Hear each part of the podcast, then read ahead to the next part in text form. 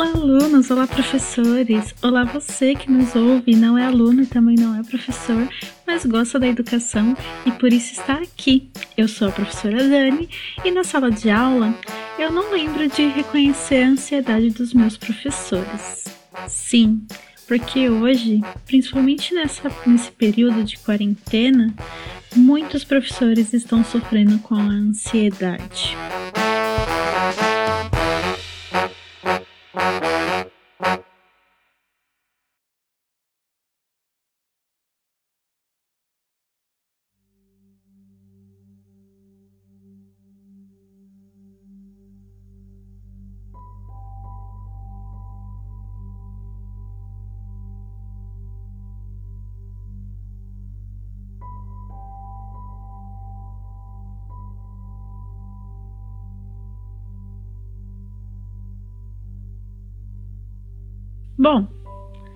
Sou psicóloga, eu não sou especialista, eu não sou nem uma estudiosa do tema, mas eu sou uma curiosa. Talvez até um pouco ansiosa, ou um pouco muito, ou muito ansiosa, não sei. Mas esse é um é um tema que me atrai e que em muitos momentos eu me identifico com ele. Principalmente agora, quando a gente precisa ficar confinado e nos desconstruindo para reconstruir, para tentar montar uma nova maneira de dar aula, uma nova maneira de expandir o conhecimento dos nossos alunos. Bom, o que é a ansiedade? Ela parte da existência de um medo, um medo do desconhecido, um medo de não ter o controle, um medo de não saber o que vai acontecer. Algo muito característico, não? Talvez você esteja se perguntando se você é ansioso porque você está sentindo um, desses medos, ou todos eles, não sei. Talvez você não seja uma pessoa ansiosa, talvez seja um medo passageiro. Mas as pessoas que sofrem de ansiedade, elas sentem esse medo o tempo todo. E é algo natural. Biologicamente falando, isso é algo natural. Sentir esse medo, sentir essa ansiedade. E talvez a ansiedade tenha até ajudado a nos perpetuar como espécie. Porque, pensa, na pré-história, quando o homem caçava, dependia somente disso. Se ele não fosse ansioso, ou se ele não tivesse medo, talvez ele não teria sobrevivido. Porque pensa, você tá no meio da mata e aí você ouve um barulho. Se você não tiver medo, se você não se sentir ansioso com aquele barulho, você pode simplesmente ficar ali e esperar. Se o barulho for embora, tudo bem, você teve sucesso. Mas se o barulho for algum animal muito grande e esse animal te atacar, você já era.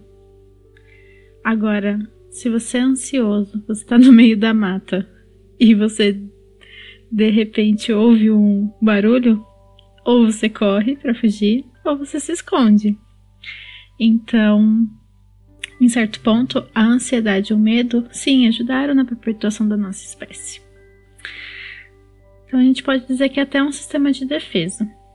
Só que no atual momento que a gente está é, passando, e eu estou falando agora em maio de 2020, onde o mundo passa, o mundo inteiro está sofrendo com a pandemia do novo coronavírus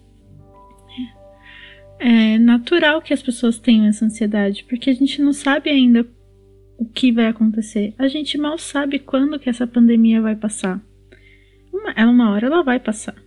Uma hora a gente vai ou estar imune pela contaminação, ou estar imune por vacinas, ou nem chegar a se contaminar. Espero que não cheguem. Quem ainda não, não passou por isso, espero que não passe. Mas a gente tem esse medo porque a gente não sabe o que vai acontecer de fato. E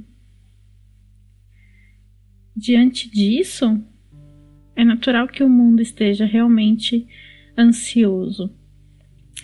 Essa ansiedade, falando como professora, talvez seja gerada também pelo isolamento no qual estamos é, tendo que passar. Professores são pessoas que lidam com outras pessoas, sejam crianças, sejam adolescentes, sejam outros adultos. Professor é alguém que trabalha com pessoas, né? E é uma relação humana, não é uma relação virtual, não é uma relação tecnológica, não é uma relação é, impessoal. Muito pelo contrário. Eu vejo o professor como alguém que ajuda e muito e tem um papel muito importante na formação de um ser humano, ou na transformação de um ser humano, ou na mudança, enfim. O professor é um agente ativo nisso. E estar em isolamento acaba podando 70% do trabalho de um professor. Esse isolamento acaba gerando uma sensação de desamparo. A impressão que estamos abandonados, a impressão que estamos falando sozinho. Imagina, você prepara uma super aula, coloca na rede e poucos alunos respondem ou poucos alunos interagem. Eles podem até fazer as atividades, realizar bem as atividades, mas você não está vendo eles realizando, você não está tirando dúvidas o tempo todo, você não está caminhando pela sala. Nossa, olha isso, a falta que faz o caminhar pela sala para poder ver se os seus alunos estão realizando aquela atividade com ou sem sucesso. Então, dá mesmo essa sensação de estar só, de estar sozinho, de não ter apoio, de não ter público, de não ter com quem dividir, de repente, com quem falar de algum aluno que está com alguma dificuldade, se é que você vai perceber que esse aluno está com alguma dificuldade. É muito complicado. De fato, é algo que dá-se a impressão que a gente perdeu totalmente o controle da nossa realidade. Porque a gente não sabe realmente o que vai acontecer. Cada dia é uma novidade, cada dia tem mais pessoas morrendo, cada dia tem mais regras aparecendo. E isso não é diferente para a educação. Né? Dentro da educação, pelo menos nós aqui do estado de São Paulo, a gente está tendo novidade dia sim, dia não, praticamente. São raros os dias que não vem algum comunicado ou que não vem alguma orientação. E isso, apesar de ser um esforço quase que sobrenatural da Secretaria da Educação, deixa a gente sem saber exatamente o que fazer. Uma hora a orientação é para que montemos salas virtuais no Google Sala de Aula. Outra hora é para que tenhamos um canal de contato pelo WhatsApp com os alunos. Outra hora é para que não tenhamos mais esse canal de contato. Depois preciso usar o centro de mídias, que aqui no estado de São Paulo, eu não sei se nos outros estados tem também, mas é um lugar onde estão concentradas todas as videoaulas. Uma hora o Google Sala de Aula está dentro do centro de mídias, outra hora não. Então a gente acaba perdendo essa, esse controle do que fazer exatamente. A gente não sabe o que estão esperando da gente, a gente não sabe o que esperar da secretaria, a gente não sabe nem se espera alguma coisa dos nossos alunos. Então, esse, essa falta de controle é, não só é uma sensação, como em alguns momentos ela é real. E acaba deixando a gente bem cansado e e bem chateado, porque a gente não foi preparado para isso, né? Em nenhum momento da nossa formação docente, primeiro, em nenhum momento da nossa formação fomos formados para serem bons docentes. como o Luciano disse em vários episódios, não foi em um, em dois, foram em vários, na faculdade não, a gente não foi preparado para dar aula. A gente foi preparado para ter conteúdo, para saber muito das nossas áreas, de biologia, de ciências, de matemática, física, química. Mas a gente não foi preparado para dar aula, para ser professor. E muito menos para ser professor de sistema de educação à distância o que é algo muito novo. Apesar de não ser uma metodologia nova, a gente sabe que, para os professores da rede pública principalmente, é algo muito novo. Você dar aulas online, você preparar um material, você colocar isso disponível na rede. Imagina, muitos professores mal sabem gravar um vídeo e jogar ele no YouTube. Não é verdade?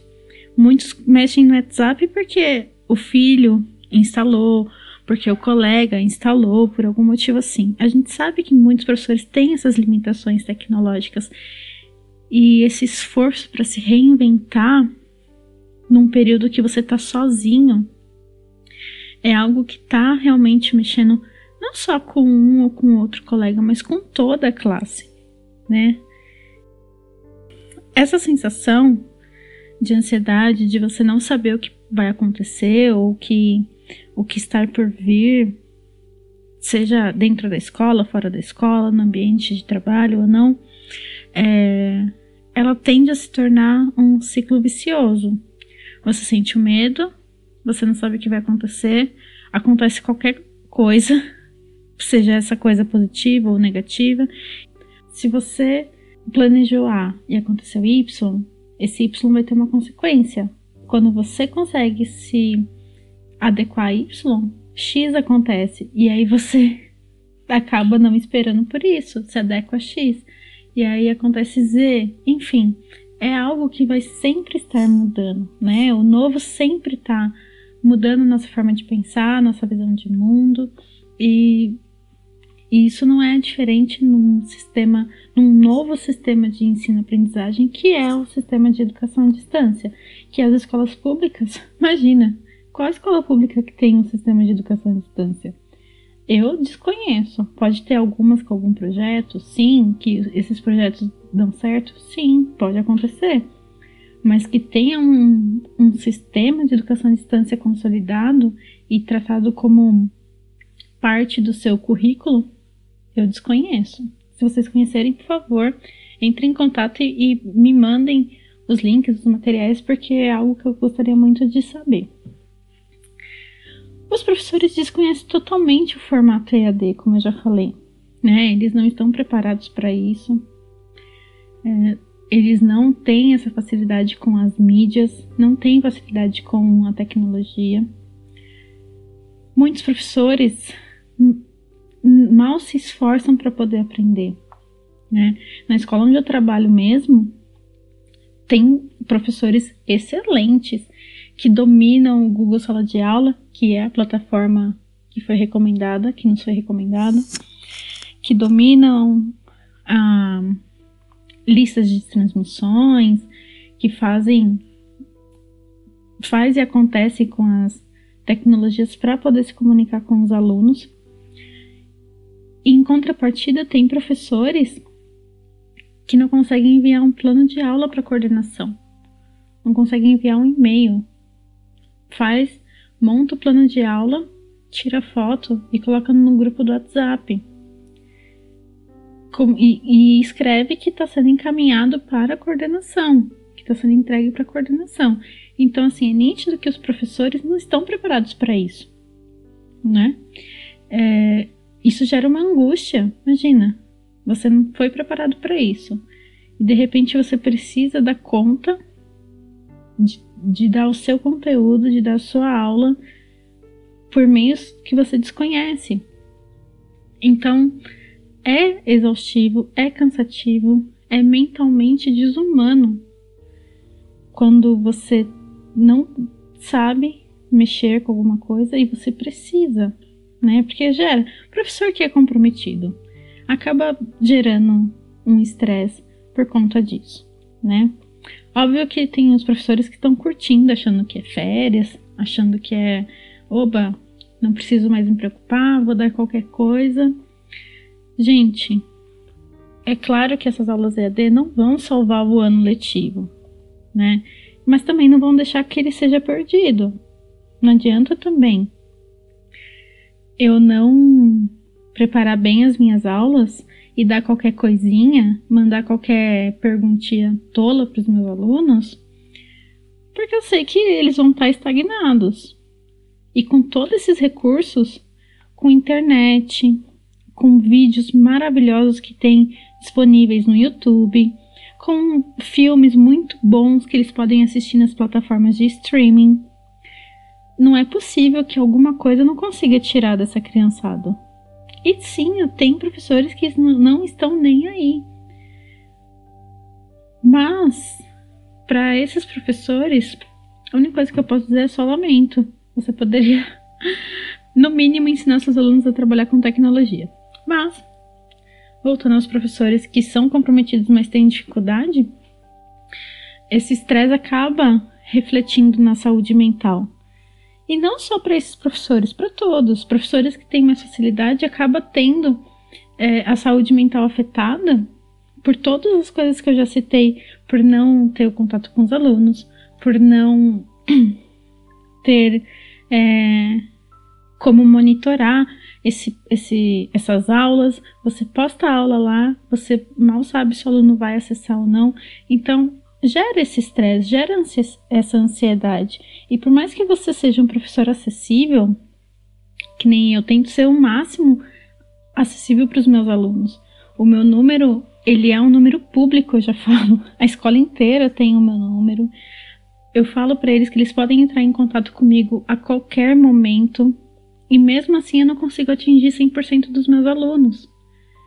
Não consigo atingi-los pelas redes sociais, não consigo atingi-los pela, pelo WhatsApp, não consigo atingi-los pelo Google Sala de Aula. E isso me incomoda. É lógico que me incomoda. Porque eu não quero que de 400 alunos que eu tenho, eu não quero que 100 alunos estejam comprometidos, interessados e, e por dentro das minhas aulas. Eu quero que os 400 estejam. E chegar nessa totalidade, na nossa situação, é praticamente impossível. Mas cabe a mim cuidar da minha saúde mental para que essas coisas, essas reflexões de querer atingir 100%, de querer que eles aprendam, estejam condizentes com a realidade. E a nossa realidade hoje é que não dá para fazer isso. A gente está em meio a uma pandemia séria de coronavírus. Não é uma pandemiazinha, não é uma gripezinha, não é um um um surtinho de sarampo, que é algo muito sério também, que acontece num local e já vai passar. Senão, países da Europa já teriam reaberto as escolas, a China já teria reaberto tudo. No entanto, eles já estão pensando numa segunda onda de contágio e já estão pensando em fechar tudo novamente, os países que já abriram. Então, assim, não é algo tão tranquilo. Então, não, não, não cabe a mim, como professora, ficar pensando: eu preciso atingir 100%, eu preciso dar conta, eu preciso. Não! Eu preciso respirar.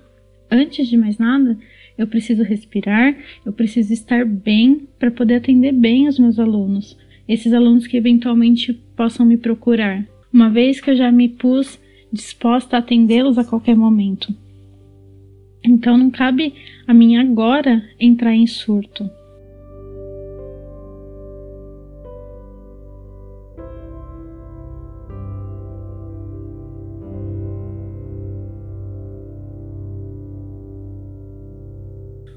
Coisa que nesse momento de, de pandemia e de isolamento social é algo que talvez pese muito para os professores, que é depender muitas vezes, principalmente se a criança for menorzinha, da ajuda dos pais no sistema de aprendizagem.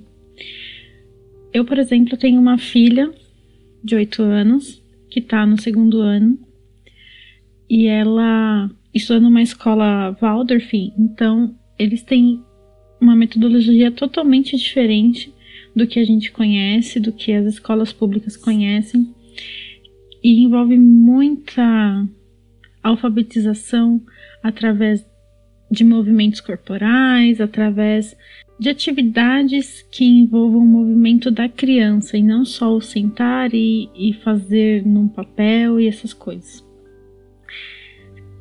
E isso exige a minha atenção plena. Eu, eu tenho que estar totalmente com a minha filha quando eu sento com ela para poder fazer as atividades ou que eu saio com ela no, no quintal, no terraço para poder fazer as atividades corporais.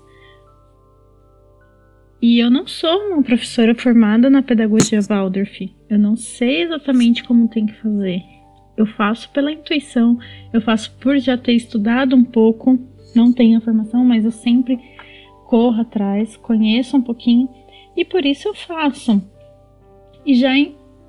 e eu sou professora. E isso já demanda um esforço muito grande, porque é algo que não estava no meu dia a dia. A minha filha ia para a escola, eu ia trabalhar, ia para outra escola e tudo bem, né? Ela já chegava até mim com aquela atividade realizada, com aquele conhecimento aflorado. E agora cabe a mim aflorar esse conhecimento. E como eu desconheço a a metodologia Waldorf por dentro, eu conheço ela por fora e nunca apliquei ela para crianças pequenas, principalmente, é algo novo para mim. Demanda um esforço mental, um esforço cognitivo meu também. E os professores esperam que os pais, as famílias dos seus alunos, seja pequenos, seja alunos pré-adolescentes ou alunos adolescentes, já prestes a se formar, espera que essa família apoie, ajude, desenvolva as atividades junto com ele, monitore se eles estão fazendo, porque a gente não é capaz de fazer isso formato EAD. A gente não tem não tem como a gente ficar correndo atrás, fazendo uma busca ativa por todos os alunos, se eles estão fazendo, se não estão fazendo. A gente depende da ajuda dos familiares. E essa ajuda muitas vezes não vem, a maioria das vezes não vem. Nunca veio. Os nossos alunos são praticamente largados na escola. É lógico que, sim, existem famílias que são muito atentas, existem famílias que estão ali sempre ao lado dos seus filhos, que vão nas reuniões de pais, que participam, que querem saber, que procuram um professor. Só que isso não acontece com 100% dos nossos alunos, principalmente alunos da rede pública, onde os pais acham que não estão pagando pelos serviços que a escola presta, onde os pais acham que, ah, porque é de graça, porque é um, um, uma obrigação do Estado fornecer educação, eu posso só largar o meu filho lá. E isso se agrava muito quando as crianças são adolescentes, que os pais Muitas vezes não sabem nem que série que seu filho tá. Quantas vezes eu atendi pai na reunião procurando meu filho é dessa sala? Qual é o nome do seu filho? Ah, é João da Silva. Não, pai, ele não é do segundo ano, ele tá no terceiro já. O pai mal sabe qual série o filho tá. Então, assim, esperar que essas famílias apoiem os seus filhos no momento de pandemia é quase esperar por um milagre. Infelizmente. A gente não pode esperar que eles parem os seus afazeres, que muitas famílias não pararam, não conseguem respeitar a quarentena por questões financeiras, por questões sociais, enfim. Eles não conseguem parar para poder sentar com seu filho, poder falar: vem cá, vamos ver o que está acontecendo. Você precisa da minha ajuda? Não, isso não acontece. Isso não acontecia nem em tempos normais, quanto mais em tempos de quarentena. Outra questão que acaba cansando e estressando os professores e causando mais ansiedade é a questão da carga horária. Os professores, muitos deles, se não a maioria, são professores que dobram a jornada, que triplicam a jornada. Então, são professores que têm aula em duas, três escolas. E para poder ajeitar o horário, uma coisa é quando você está indo para ambientes físicos. Você sai de um lugar vai para outro. A gente não consegue estar em dois lugares ao mesmo tempo. Então, obrigatoriamente, o seu horário precisa ser encaixado no, no tempo certo, na, na disponibilidade certa, e enfim. Ele é encaixado de acordo com a sua disponibilidade. Outra coisa é quando você tá em, abre aspas em casa e aí o sistema entende que você pode estar online a hora que ele quiser, ou que você quiser, ou que o professor quiser. Isso não, não tem como acontecer. Numa jornada física, esses professores que triplicam a jornada, eles começam o dia trabalhando às 7 horas da manhã e terminam o dia às 11 horas da noite. Então, assim, que pessoa vai conseguir ficar online sentada na frente de um computador, esperando seus alunos ou preparando aula e postando das 7 da manhã às 11 da noite. Não há cabeça que aguente isso, não há cérebro que consiga lidar com tanto estímulo virtual, tecnológico. Isso não tem como acontecer. Então que acaba quais problemas acabam aparecendo? o professor que precisa estar online em várias plataformas, porque cada escola, ainda mais se ele for professor da rede pública e da rede particular, ele precisa estar em várias plataformas ao mesmo tempo. E, e como lidar com isso? Porque você precisa atender o seu aluno da escola pública, você precisa atender o seu aluno da escola particular, você precisa atender de repente o pai que está te procurando para saber o que aconteceu. Que bom que esse pai está procurando, né? algum pai precisa procurar. Enfim, chega a ser algo em que a pessoa tinha que ter três cabeças para poder ler cada plataforma ao mesmo tempo, dez mãos para poder responder todo mundo. E isso acaba gerando um estresse inimaginável. Né? Eu vejo assim, eu não, eu não sou desses professores, eu não duplico nem triplico jornada.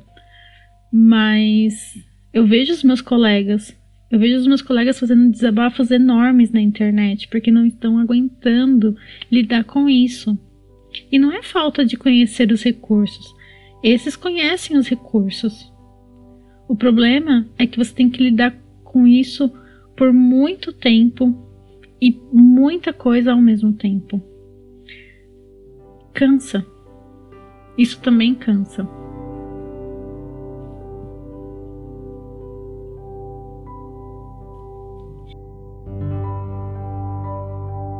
Outra questão que a gente não pode esquecer é da saúde mental desses professores que antes da pandemia já estava abalada por algum motivo, por algum outra outro gatilho, por alguma outra coisa. A gente sabe que boa parte das licenças saúde que os professores acabam tirando é por conta da saúde mental, é por conta de problemas emocionais, principalmente, seja por ansiedade, seja por síndrome do pânico, muitas vezes por síndrome de burnout. Que para quem não sabe o que é, a síndrome de burnout, ela é a síndrome do esgotamento profissional. É quando a pessoa seja professor, seja médico, qualquer outra profissão, tá? Isso não é algo só dos professores, isso pode atingir qualquer outro profissional, tá? É quando esse profissional chega no, no sentimento de exaustão extrema, de estresse extremo, de esgotamento físico,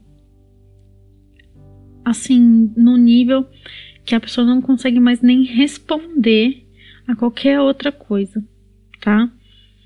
E, e todos esses sintomas são gerados a partir de coisas vindo do profissional, vindo da profissão, vindo do trabalho. Tá? Então, muitos dos professores que acabam tirando licença saúde, principalmente licença saúde por motivos emocionais, é por conta da síndrome de burnout. E então, esses professores que já têm essa tendência, vamos dizer assim, com muitas aspas, ressalto que não sou uma pessoa especialista, tá? Eu falo da minha visão como professora, como professora atuante dentro de escolas públicas. Muitos dos meus colegas que tiram licença saúde é por conta da síndrome de burnout, tá? Por conta do excesso de trabalho, principalmente professores comprometidos, bons professores, porque são pessoas que, como eu falei, duplicam, triplicam jornada, então começam a trabalhar às 7 horas da manhã e param às 23 horas, tentam dar conta de preparar aula para toda essa galera, tentam dar conta de, além de preparar aula, prepara, preparar planos de ensino, deixar diários organizados, preparar conteúdos é, paralelos e complementares, além de se comunicar com todas essas turmas, com todos esses alunos, para poder tentar manter uma rotina de estudos e uma rotina de trabalho adequada. Isso desgasta principalmente a parte burocrática, principalmente a parte de ter que entregar planos de aula, ter que entregar planos de ensino. Na escola pública, isso ainda dá, dá para dar uma engabelada, né? São muitos professores, né? Você pode fazer, dependendo do, do seu grupo gestor, você pode fazer plano de ensino bimestral, plano de ensino semestral ou plano de ensino anual. Então, se for anual, você faz uma vez no ano só, se for semestral, duas vezes, bimestral, quatro e assim por diante. Mas quem trabalha na escola particular não tem boi, não. É plano de aula, aula por aula, plano de ensino, aula por aula. Porque eles querem produção, né? Não é como na escola pública que só o fato de você não faltar já é mérito. Mas enfim, na escola particular você precisa. E esses professores que duplicam ou triplicam, a maioria deles trabalham em escolas particulares. Então, sim, muitos sofrem dessa síndrome de burnout. É, muitos precisam acabar, acabar ou muitos precisam se afastar do trabalho. E muitos desses acabam entrando num estado de depressão profunda porque não consegue mais reagir, não consegue. O esgotamento físico, o esgotamento mental é tão grande que a pessoa simplesmente se, simplesmente se entrega. Não consegue mais ter nenhuma reação a nenhum estímulo do, do meio ambiente, de outras pessoas. E aí agora pensa, esse professor que já não tinha um emocional muito saudável, se vê num momento de pandemia, onde não se sabe o que vai acontecer, onde não se sabe quando vai acabar, onde não se sabe se de repente algum familiar seu vai acabar passando por isso, se você vai acabar passando por isso. A gente não tem nenhuma dessas certezas. Então, e aí esse profissional, esse professor acaba né, já já não tem uma saúde mental muito boa, acaba estando nesse estágio, é impossível você pedir que esse professor, você exigir que esse professor te dê respostas adequadas, imediatas e exatamente como foi solicitado, né? E chega a ser desumano esse tipo de coisa.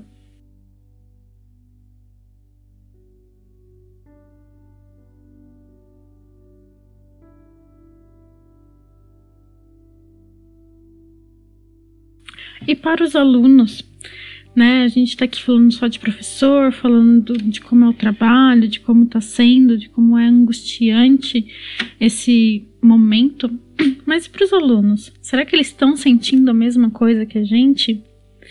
Eu arriscaria dizer que sim. Não exatamente igual, porque são visões diferentes, são objetivos diferentes. Nós, professores, queremos sempre que o nosso aluno aprenda, que o nosso aluno evolua, que ele cresça como ser humano, não só que ele saia da escola sabendo o ciclo de Krebs ou, ou todas as equações matemáticas, mas eu quero que meu aluno saia um ser humano melhor. E eu não estou conseguindo acompanhar nenhum dos meus alunos. Eu não consigo ver se ele está dando um passo certo ou um passo errado. E isso me deixa angustiado, muito angustiado. E, eu, e para esses alunos eu também não sei se esse sentimento de angústia é tão grande quanto o meu. Eu acredito que seja.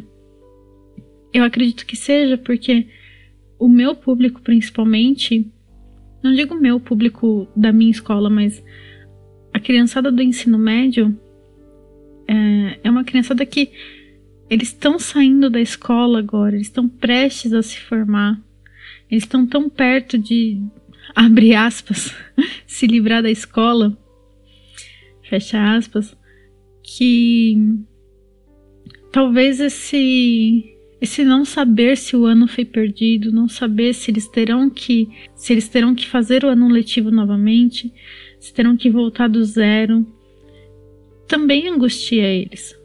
Muitos estão esperando pelos vestibulares, pelas provas de final de ano, provas essas que eu particularmente acho que deveriam ser adiadas. A gente não sabe quando essa pandemia vai passar. Até que a gente tenha evidências de um controle do coronavírus, não tem por que já ter datas determinadas. Eu vejo o ministro da Educação falando que ah, a vida continua, foque no seu futuro. Calma aí, ministro. Calma aí que a gente não sabe como vai ser esse futuro. A gente mal sabe se teremos futuro numa visão mais caótica, mais pessimista, a gente não sabe nem se teremos futuro. Mas calma, vamos pensar um pouquinho nos nossos estudantes, nas angústias que eles estão passando. Imagina, eu tenho uma aluna que os pais pegaram coronavírus. Os pais desenvolveram sintomas, os irmãos, só ela não. Imagine a angústia que ela está passando. Como que eu vou pedir para essa aluna continuar estudando, sendo que ela tem familiares passando por um momento tão difícil? como que eu vou exigir que ela corresponda às minhas expectativas como professora se ela precisa cuidar dos pais, se ela precisa cuidar dos irmãos, se ela não sabe se daqui uma semana os pais dela vão, vão estar vivos ou não? Eu não posso exigir isso do meu aluno. Eu não posso exigir que ele faça uma prova tendo familiares doentes em hospitais ou pior, esperando vagas em hospitais porque o sistema público de saúde ele já está colapsando. O sistema particular de saúde já está se esgotando. Então, eu não posso exigir isso dos meus alunos. Será que eles também não estão angustiados com isso? Será que eles estão realmente levando só no oba-oba? Porque eu vejo fala dos meus colegas: ah, parte dos meus alunos não entraram no Google Sala de Aula, eles não estão nem aí. Será que eles não estão nem aí mesmo? Lógico, a gente sabe que sim, que muitos não estão, que eles estão pagando para ver. Porque o secretário já falou em alto e bom tom nas redes sociais, nas entrevistas coletivas, que nenhum aluno será prejudicado. E em partes eu concordo com ele. Eu não acho que os nossos alunos devem ser prejudicados. Mas eu não acho que os nossos alunos que não têm acesso não devem ser prejudicados, porque muitos têm. Você entra no Facebook, você vê lá a garotada postando foto, compartilhando meme. Por que, que esse mesmo garoto não consegue acessar a internet para fazer uma atividade? Então, lógico, tudo tem dois lados. Mas eu também não posso exigir que os, todos os meus alunos sejam 100% plenos, ainda mais quando a gente sabe que muitos deles podem estar passando por momentos ruins, momentos de angústias familiares, momentos de doença na família, enfim.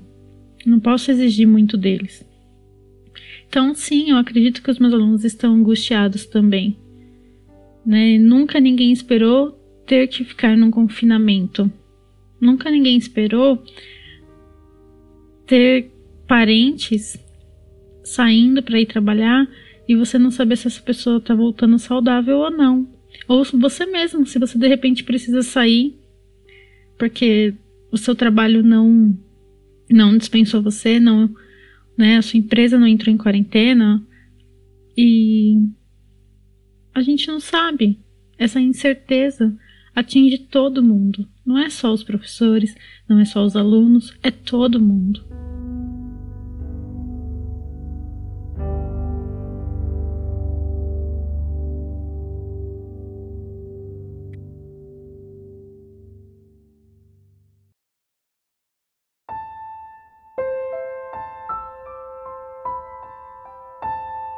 Eu espero sinceramente, de coração, como uma professora de biologia e uma professora bem com uma visão bem positiva de mundo. Eu espero que isso passe logo, apesar do posicionamento do nosso governo não ser muito adequado para que essa pandemia se encerre logo por aqui mas eu espero sim que isso passe logo. Eu creio sim que poderemos tirar uma, uma boa lição disso tudo. E olha só, já partindo daí, que bom que a gente consegue ver um outro lado, né? Que bom que agora a gente consegue valorizar aqueles 40 alunos que estão na nossa turma. Não é o ideal, não é o mais adequado, a gente sabe, mas hoje eu preferiria mil vezes estar com eles, com os meus 40 alunos dentro da sala de aula, do que ter que ficar passando atividades online.